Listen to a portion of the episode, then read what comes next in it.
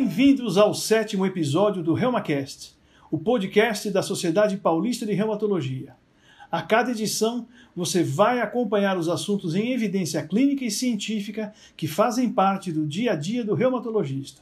Hoje nós vamos falar sobre a Síndrome Inflamatória Multissistêmica Pediátrica na Covid-19, o novo coronavírus. Eu sou Paulo Roberto Stuck Romanelli, médico especialista em reumatologia e reumatologia pediátrica, membro da diretoria científica da Sociedade Paulista de Reumatologia e dos departamentos científicos de reumatologia da Sociedade Brasileira de Pediatria, Sociedade Brasileira de Reumatologia e Sociedade de Pediatria de São Paulo, e médico do Núcleo Avançado de Reumatologia do Hospital Sírio-Libanês.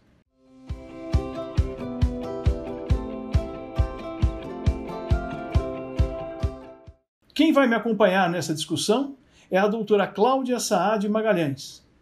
A doutora Cláudia tem especialização em pediatria e reumatologia pediátrica e é professora titular da Unesp em Botucatu, na Faculdade de Medicina de Botucatu. Agradeço muito sua presença, Cláudia, para falarmos sobre um tema tão atual. Olá, Paulo. Eu me sinto muito honrada e agradeço imensamente à Sociedade Paulista de Reumatologia por essa oportunidade. Agradeço também a oportunidade de falar sobre um tema tão desafiador e entre os desafios da reumatologia pediátrica, esse que nos apresenta. Cláudia, vamos lá. Eu queria fazer uma primeira pergunta para você, introdutória aqui do tema. Você podia falar um pouquinho o que é a Síndrome Inflamatória Multissistêmica Pediátrica, que eu vou chamar de SIMP? Sim, esse nome é mais uma das doenças emergentes, ou mais umas síndromes emergentes dentro da reumatologia pediátrica, dentro do contexto de multidisciplinar, de várias interfaces, né? Inclusive mediante a pandemia do Covid-19, também vou tomar a liberdade de chamá-lo Covid-19.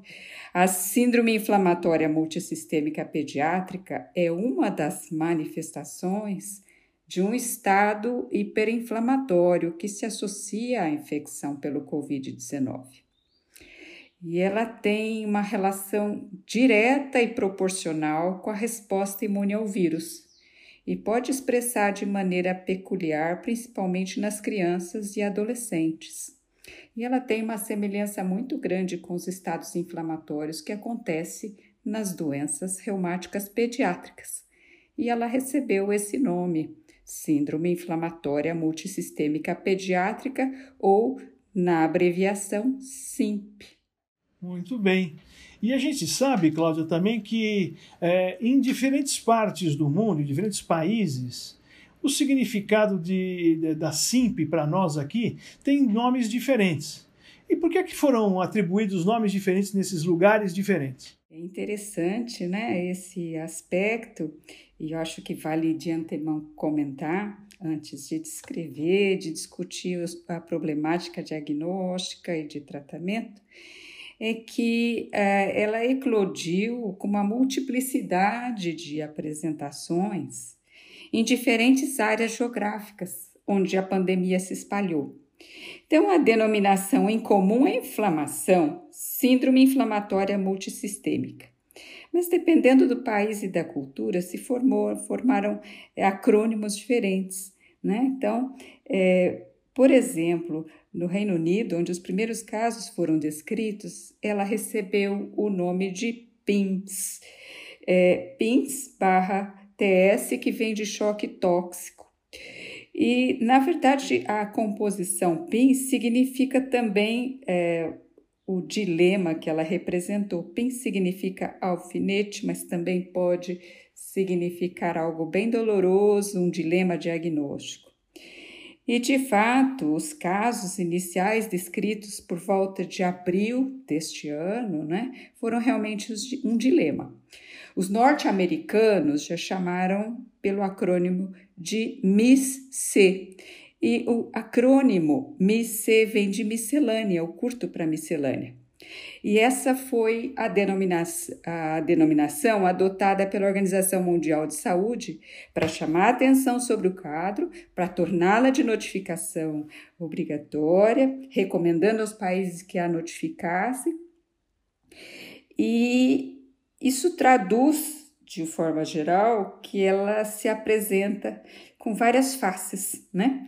E essas várias faces, síndrome do choque tóxico ou apresentações similares à doença de Kawasaki, com exantema descamativo e acometimento vascular, pode apresentar-se também com miocardite linfocítica, ou ainda com a síndrome febril prolongada, desde suas formas mais leves, com reação de fase aguda positiva, até os quadros chamados de tempestade de citocinas com envolvimento multissistêmico que parece com a sepse, de tal forma que é adequado chamá-la de miscelânea, né? Ou até que se conheçam todas as suas faces. Em todas essas formas, é muito frequente o acometimento gastrointestinal. E, e é, o espectro de gravidade é muito amplo, acho que justifica mais ainda o nome de miscelânea. E em comum e diferente do adulto, nas formas pediátricas é mais raro, quase que excepcional, o acometimento pulmonar em comparação com o adulto.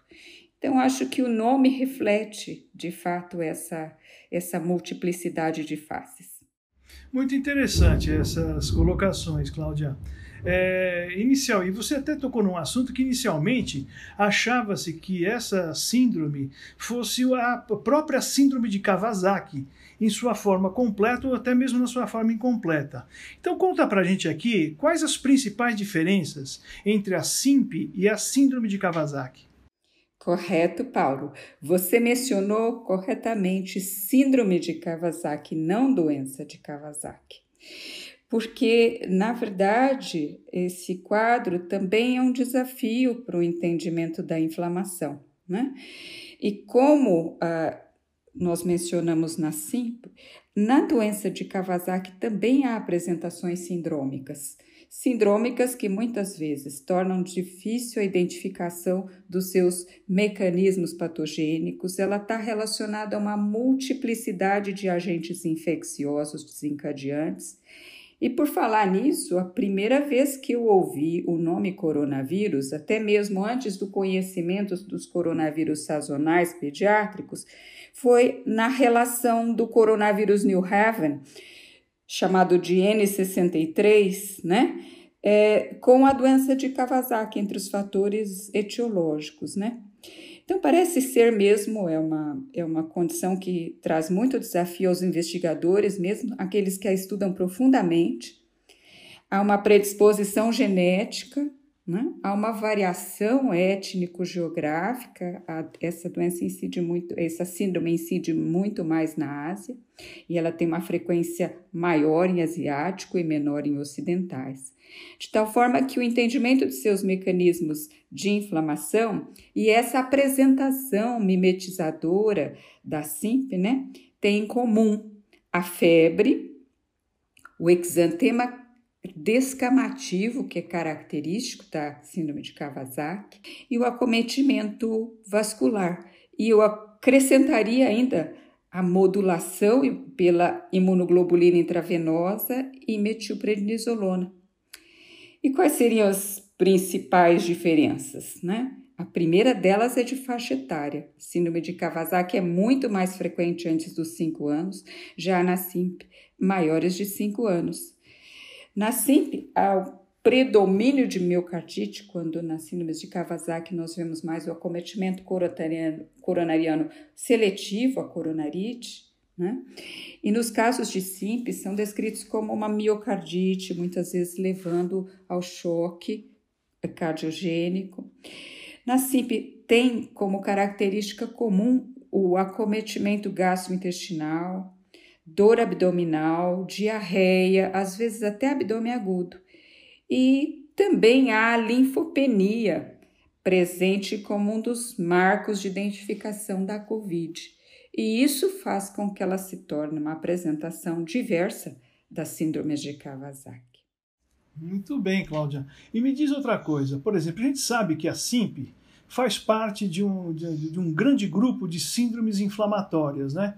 É, e essa SIMP, de uma maneira geral, ela é relacionada a uma síndrome inflamatória induzida pelo vírus da Covid-19, entre crianças e adultos. Então, adultos também têm síndrome inflamatória induzida pela, pelo, pelo coronavírus. Agora, dá uma, um alô para a gente, explica um pouquinho, por favor, as diferenças nessas síndromes inflamatórias induzidas pela Covid entre crianças e adultos, por favor. E, Paulo, esse é um ponto assim que nós ainda estamos é, atentos à literatura para desvendar os mistérios. Né? Na verdade, a inflamação e o status inflamatório da Covid é, talvez seja um ponto que vai nos educar ou nos instruir sobre muitos mistérios dessas síndromes inflamatórias nas doenças reumáticas. Então, a inflamação e o status inflamatório na COVID ocorrem em fases mais tardias e ela pode ser, ela foi identificada tanto na criança quanto no adulto. No adulto, ela é identificada após a fase virêmica, em geral, após a segunda semana de sintomas respiratórios ou de síndrome gripal. E ela é a consequência da resposta imune ao vírus. E esse status inflamatório, que na verdade é chamado de hiperinflamação, ou seja, é um status inflamatório exacerbado, ele tem relação direta com o acometimento vascular, ele tem uma relação direta com o risco de ventilação mecânica e com a mortalidade. E na criança, embora a criança e o adolescente tenham formas mais leves e mais discretas em termos de sintomas da Covid, as publicações de séries mais recentes de casos de Covid pediátrico, e eu vou citar aqui mais uma vez a casuística do Reino Unido, a casuística reportada pela doutora Rachel Tattersall, ela descreve que 33% dos casos cursaram com inflamação, e nestes houve maior risco de ventilação mecânica e mortalidade. Desta série, 18% necessitaram de cuidados intensivos em terapia intensiva. A principal diferença, se é que nós podemos ressaltar esse aspecto, é a fase dos sintomas respiratórios, né, que é muito discreta na criança, pode ser subclínica em geral, ela é mais tardia, né? Por isso ela é reconhecida como pós-viral. A maioria dos casos expressa clinicamente a febre e o estado inflamatório após a quarta semana de contato com o vírus. E o agravo, ele pode ser súbito, às vezes são crianças que estão em bom estado geral e que têm agravo respiratório, numa fase em que a detecção do vírus é negativo pelo PCR, mas há seroconversão. A sorologia pode ser positiva, mas há casos também negativos.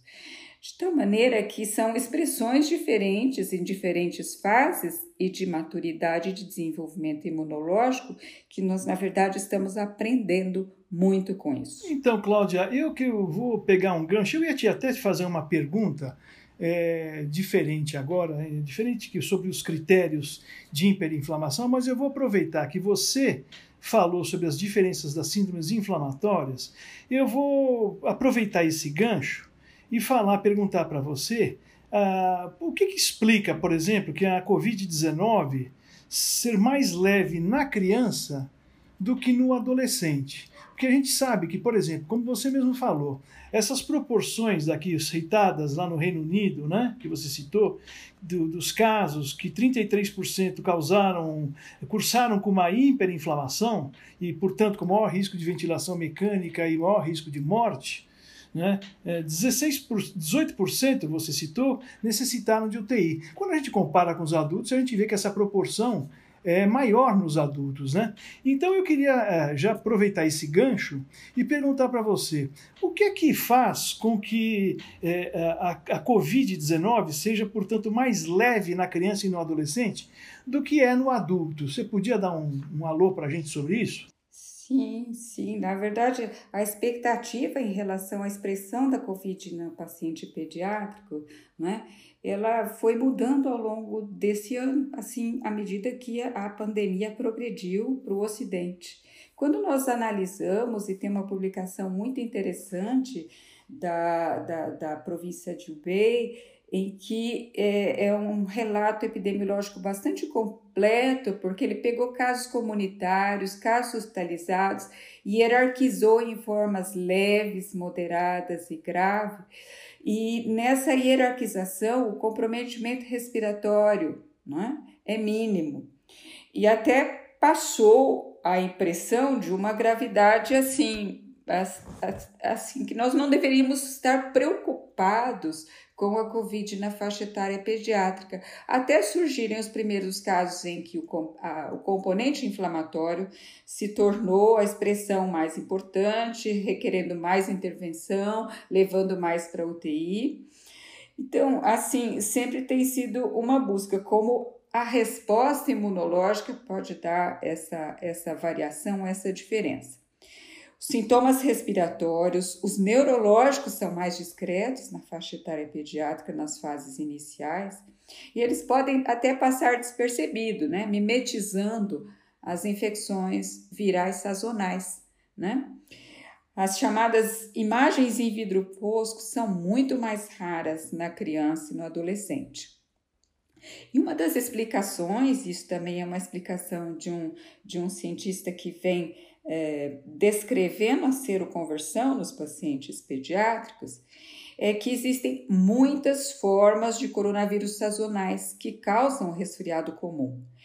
E esse autor, chamado Jorge Cassiotes, ele mostrou evidências de que as crianças e adolescentes têm maior seroconversão para os coronavírus sazonais. E isso pode ser um ponto favorável por meio de anticorpos de reação cruzada, sendo um fator protetor.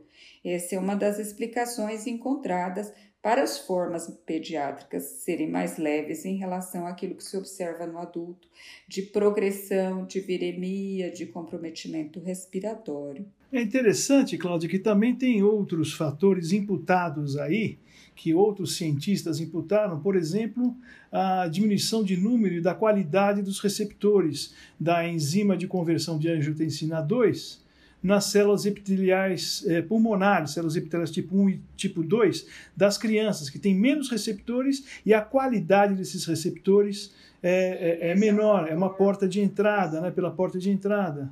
Certo, esse é um fator relacionado à idade. Mesmo no adulto, ele tem relação com a progressão da idade entre adultos jovens, é, adultos maduros, adultos idosos, né? Tem até uma curva já definida em relação a esse aspecto.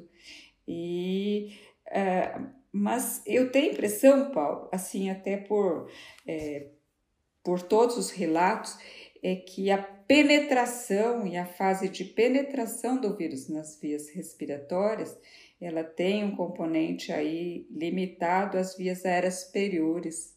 Né? Quando chega no pneumócito, a gente vê que há relatos de formas é, comprometedoras com pneumonia, com imagem de vidro fosco, também nas, nas crianças escolares e adolescentes. E isso me chama atenção muito a casuística apresentada pelo Instituto da Criança, exatamente uma casuística que eu acho que vale a pena é, é comparar, inclusive em, em, proporções, a casuística do, do, Reino Unido, em que eles descrevem uma proporção, não, não, não sei te dizer exatamente, mas uma proporção de comprometimento pulmonar. Sem dúvida. Agora, outra, outra, outra situação também que é muito colocada é a questão da resposta imuninata versus a resposta adquirida nas crianças. Ou seja, as crianças têm uma, uma, uma qualidade de resposta imune inata muito maior do que adquirida. Essa resposta adquirida só vai acabar se efetivando de uma maneira mais patente já no meio da adolescência, né? assim, no início, meio da adolescência, nessas crianças. Isso talvez pudesse explicar por que, é que essa tal de tempestade né, de, de, de citocinas dita aí na, nessa resposta hiperinflamatória, que é com muito mais comum ver no adulto do que na criança, é, é, é, tivesse essa, essa diminuição em relação aos adultos. Enfim, são conjecturas aí que ainda nós estamos na, numa fase de melhor inspeção, né, Cláudia? Exploração, eu diria, porque na verdade é, a Covid nos deu oportunidade de explorar mecanismos de resposta e mecanismos de resposta mediante até diferenças em relação à reatividade com outros vírus e com outros, outros aspectos. O fato é que a questão de múltiplas faces ela está presente em todos os aspectos. É, por isso que sempre quando a gente vai falar é uma miscelânea, né? Sem dúvida. Agora, Cláudia, me diga uma coisa. Para a gente tentar diagnosticar a, essa hiperinflamação da Covid, a SIMP, deve ter uh, critérios diagnósticos. Já foram propostos alguns critérios diagnósticos, certamente. Você podia só dar uma explicação para a gente quais seriam esses critérios que estão em voga na atualidade? Então, na verdade, como critério diagnóstico, quando a gente fala é, reconhecimento da, da inflamação, dos estados de hiperinflamação, nós estamos falando numa alça que está embaixo de um guarda-chuva, em que muitas situações estão compreendidas nisso que se chama hiperinflamação, tempestade de citocinas, dependendo da doença. Então, o reconhecimento pelos clínicos dessa hiperinflamação até o seu extremo, que é tempestade de citocinas, tem sido o grande desafio para os clínicos. Então, esse termo compreende um amplo aspecto de desencadeante. Existem infecções virais precipitantes, a sepse, neoplasias, a inclusão de neoplasias, a hemofagocitose familiar, a síndrome de ativação macrofágica, que nós reumatologistas pediátricos são familiarizados pela apresentação da artrite sistêmica, onde a tela acontece de forma subclínica no lúpus e até na própria doença de Kawasaki. Cada uma delas tem uma característica peculiar. E nós temos mais é, recentemente os critérios diagnósticos desenvolvidos para artrite sistêmica. Mas se nós formos analisar, esses critérios diferem dos critérios da síndrome hemofagocítica familiar, por exemplo. Tá? De forma semelhante, na COVID, né, tem ó, um, uma. Também nós temos uma informação mais recente de um estudo publicado no Lancet Rheumatology pela, pela web, que é, analisando uma casuística robusta, fatores é, clínicos e laboratoriais, eles apresentam evidências que há alguns parâmetros, por exemplo, a DHL, os dedímeros, a PCR, a ferritina e a IL6 elevados, em conjunto com a diminuição da albumina e a linfopenia, seriam os fatores mais relacionados com a presença da gravidade do quadro. E com a presença da gravidade de um quadro de forma mais geral, ou seja, quanto maiores os níveis desses elementos bioquímicos e imunológicos, né, ou parâmetros inflamatórios, mais grave a doença, de tal maneira que esse conjunto pode funcionar como biomarcador.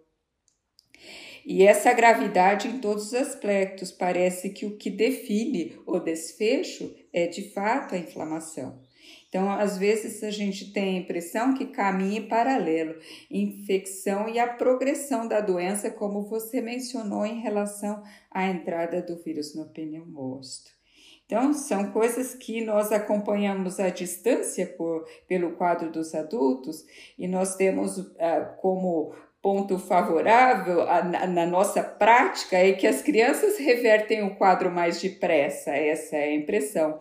Elas revertem mais facilmente saem da UTI mais rápido, têm menor tempo de internação, exatamente porque elas têm o componente né, da hiperinflamação mais fácil. Além de irem para a UTI com menos frequência, elas quando vão, elas saem de lá mais rápido. Sim, elas saem mais rápido. Então, falar, falar em critério diagnóstico é sempre como, como guia clínico, né? A gente tem que ter algum ponto de apoio, né? Algum ponto de apoio. Então, falar em critério diagnóstico é até difícil, mas a gente tem que ter alguma estimativa chamada de biomarcação de um desfecho, e eu acho que é nesse sentido que eu discuto aí com você esses parâmetros, né? Que apareceram recentemente na literatura e que a gente deve levar como uma, uma fonte de evidência bastante confiável. É, como você falou, critérios clínicos a gente acaba não tendo de fato. O que nós temos é parâmetros que podem nos indicar que uh, o paciente pode ter uma evolução mais, uh, mais grave ou não, né? Como, como, como você citou aí, ferritina, DHL, dedímero, PCR, é, quantidade de L6 elevada, triglicérides, enfim, tem uma série de parâmetros que são bem estudados, já estão sendo muito bem estudados nesses nove meses aí, de nove para dez meses que nós estamos com isso aqui, pelo menos no Brasil, né? E, e, e desde do, do, de dezembro do ano passado lá na, na China. Agora, Cláudia, vamos falar um pouquinho dos nossos pacientes portadores de doenças reumáticas, como por exemplo a artrite idiopática juvenil, lúpus juvenil, dermatomiosite juvenil, principalmente nessas crianças que acabam fazendo uso de corticosteroides e de imunossupressores, como é que eles se comportam se, por exemplo, eles são infectados pelo vírus da Covid? Eles têm quadros mais graves ou eles se comportam de uma maneira exatamente igual a todo mundo? Você tem, você poderia falar um pouco da sua experiência com relação a isso e o que, é que a literatura vem falando? Sim, eu acho que a primeira coisa que eu tenho para lhe falar foi quando eclodiu a pandemia, a preocupação e o medo que nós ficamos em relação aos nossos nossos pacientes com imunossupressão. Então, até dilemas assim, como trazer esses pacientes longe do hospital, como fazer o processo educativo para que eles tenham as medidas de sanitárias adequadas. A expectativa era muito grande, formar é, assim alguma linha direta de comunicação com esses pacientes para revê-los. A questão de manter ou não manter o tratamento e principalmente em toda situação de infecção, aquele que está com dose alta de glicocorticoide ou começando a imunossupressão, às vezes até com doses mais baixas, mas que ele não tem resposta eficaz. Então essa foi a preocupação inicial.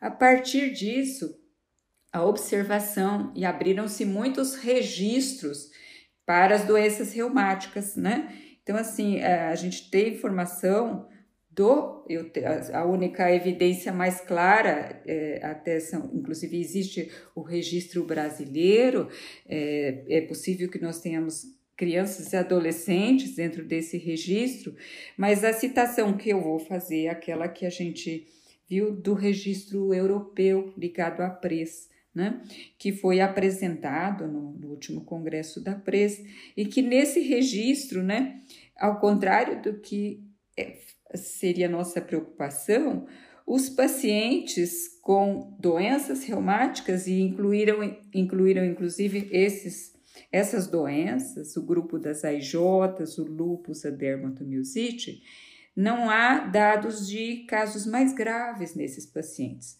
E aí, em, é, contribuindo para essa exploração, né? Por que, que será que esses pacientes foram relativamente poupados, né? Tem um estudo do mesmo Dr. Jorge Casiotti sobre a seroconversão desses pacientes. E é interessante que esses pacientes com doenças ah, autoimunes, eles tiveram uma seroconversão mais eficaz, mais efetiva a despeito de imunossupressão, a despeito de uso de glicocorticoide e imunossupressores, inclusive imunossupressores citostáticos. Então, essa foi uma outra surpresa boa é, para, né, na verdade, o controle dos nossos pacientes e também traz a recomendação de maior segurança de não interromper o tratamento, não deixar de tratar aquele que está em atividade que pode se beneficiar do tratamento. É incrível, né? Outro dia eu estava uh, lendo um artigo a respeito de o lupus, né, as crianças com lupus e os adultos com lupus também, em relação à Covid, os quadros mais graves. Como o lupus é uma interferonopatia, né, parece que essa questão seria talvez, especulativamente, talvez protetora até para as formas mais graves da Covid, né? É, porque a gente sabe que na, na, na, a questão da, do, do interferon né? na Covid, nas fases principalmente iniciais, e ela, ela acaba levando lesões endoteliais eh, muito importantes, ela acaba a, utilizando também ativação de complemento pela agressão de endotélio. Enfim, parece que no, no lúpus essas coisas seriam muito mais é, minimizadas em relação ao adulto, né? O balanço da resposta favorece a, a resposta viral e, na verdade, o, o temor realmente seria a resposta inflamatória, né, desses pacientes ou interferência na resposta ou na imunogenicidade do, do vírus, organizar uma resposta. Eu tinha paciente tomando rituximab, né? Logo na, no início da pandemia, no início de fevereiro, tinha um paciente que tinha acabado de tomar a segunda dose de rituximab. E eu fiquei muito preocupado se ele pudesse piorar, o que, que ia acontecer com esse paciente, né? Ou seja, tudo que estava falado, a gente podia esperar o pior, né? Então eu fiquei de cabelo em pé, com os poucos cabelos que eu já tenho perderam-se mais ainda, e no final das contas ele passou muito bem, está ótimo até agora, e também eu não tive mais nenhum tipo de paciente com imunossupressor que tivesse tido uma, uma, uma fase mais grave, um acometimento mais grave de Covid.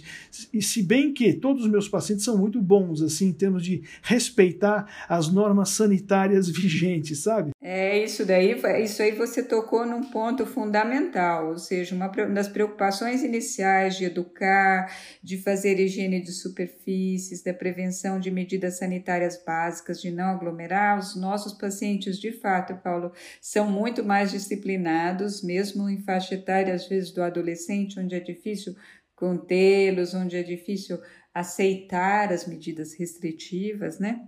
Então, esse é um ponto bem favorável mesmo.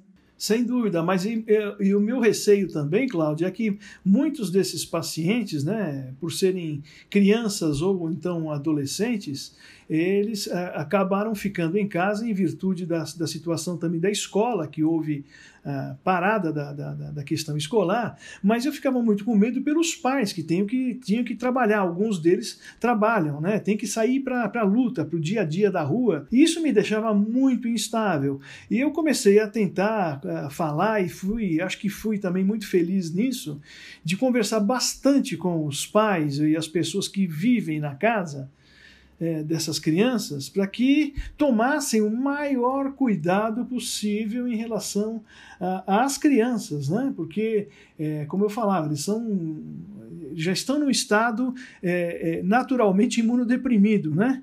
pela doença e pelas medicações que eles tomam. Então eu acabava falando demais com, com, com, com os responsáveis, os pais, os responsáveis pelas essas crianças, para tomar uma série de cuidados. Eu até fui muito chato com relação a isso, em relação a, a, a, aos pais, né?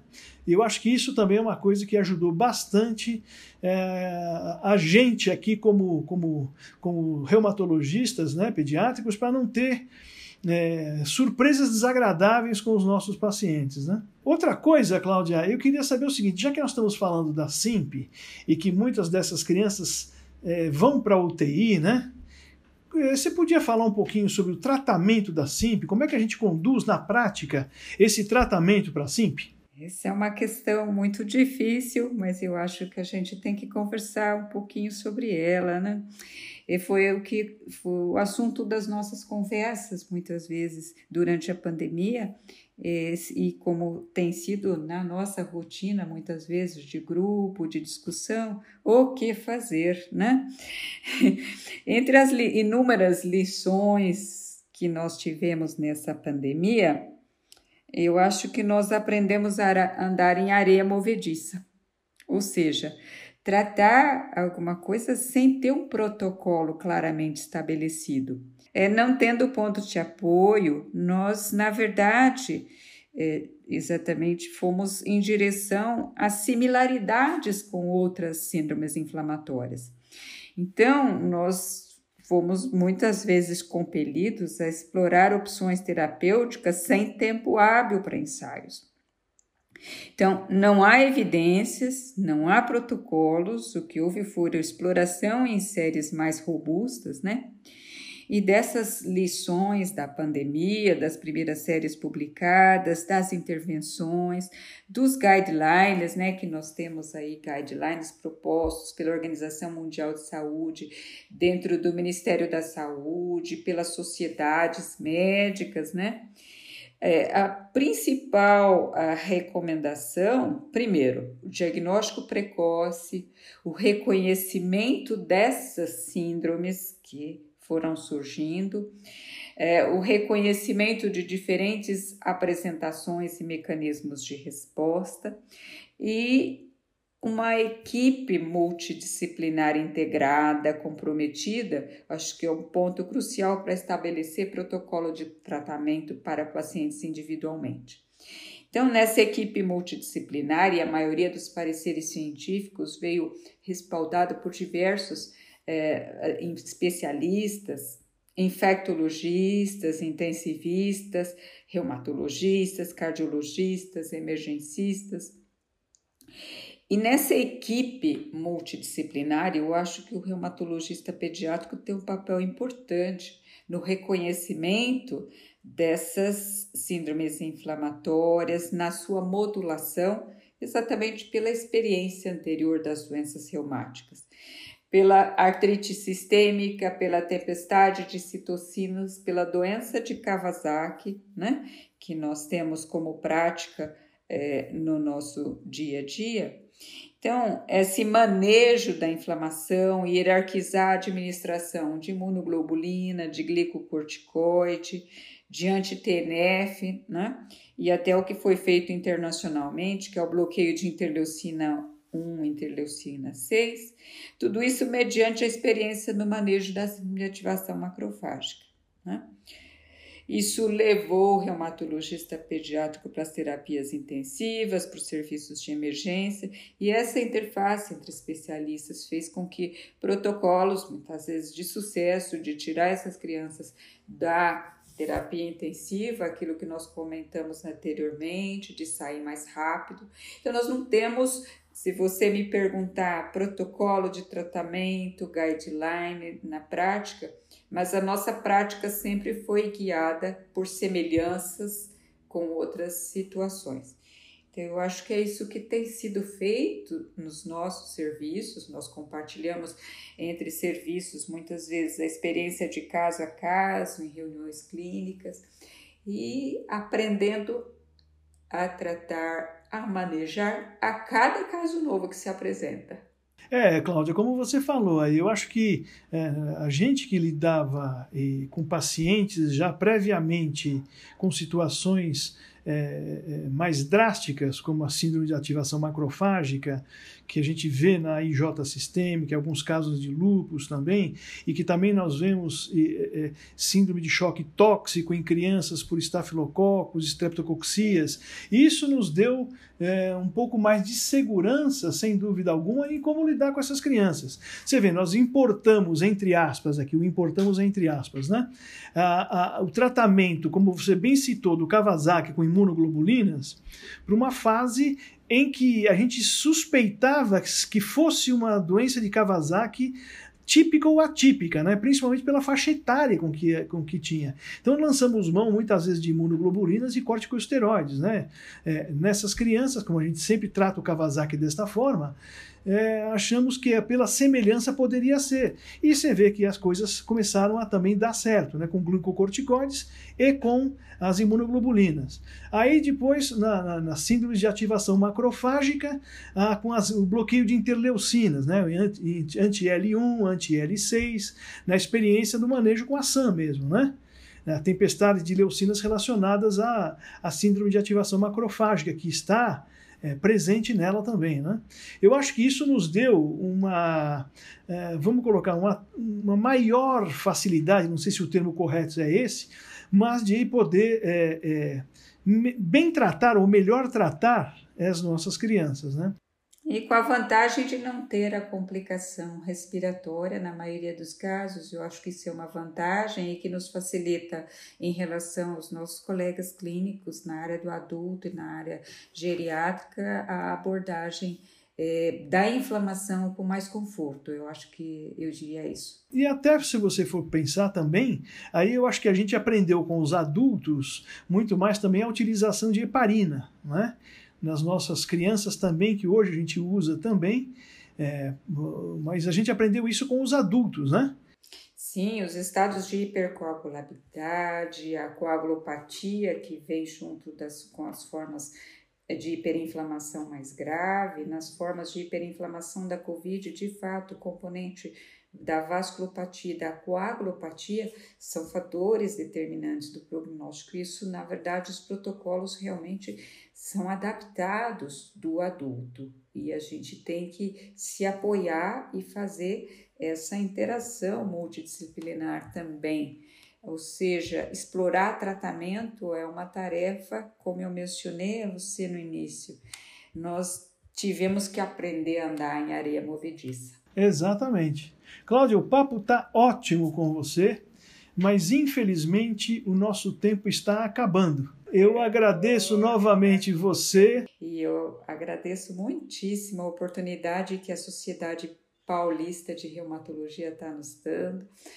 Agradeço na pessoa do Marcelo, que é um chamado reumatologista pediátrico friendly e defensor da nossa área. Estamos bastante apoiados e trabalhando em conjunto e precisamos aprender ganhar vivência, experiência, mas sobretudo o que nós sempre fazemos, né, Paulo? Trocar as nossas experiências. Sem dúvida, isso é importantíssimo, né? A gente só vai continuar aprendendo uns com os outros, felizmente, né?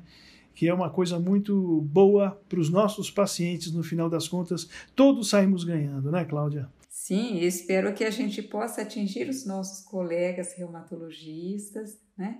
É, que muitas vezes distantes precisam é, fazer o manejo desses pacientes, referenciá-los, fazer o contato. Também nos colocamos à disposição daqueles que estão próximos de nós, na nossa área, e nos colocamos inteiramente abertos, defendendo aí o aspecto da reumatologia pediátrica dentro desse time multidisciplinar. Muito obrigado, Cláudia. Eu gostaria também de agradecer a todos os nossos ouvintes.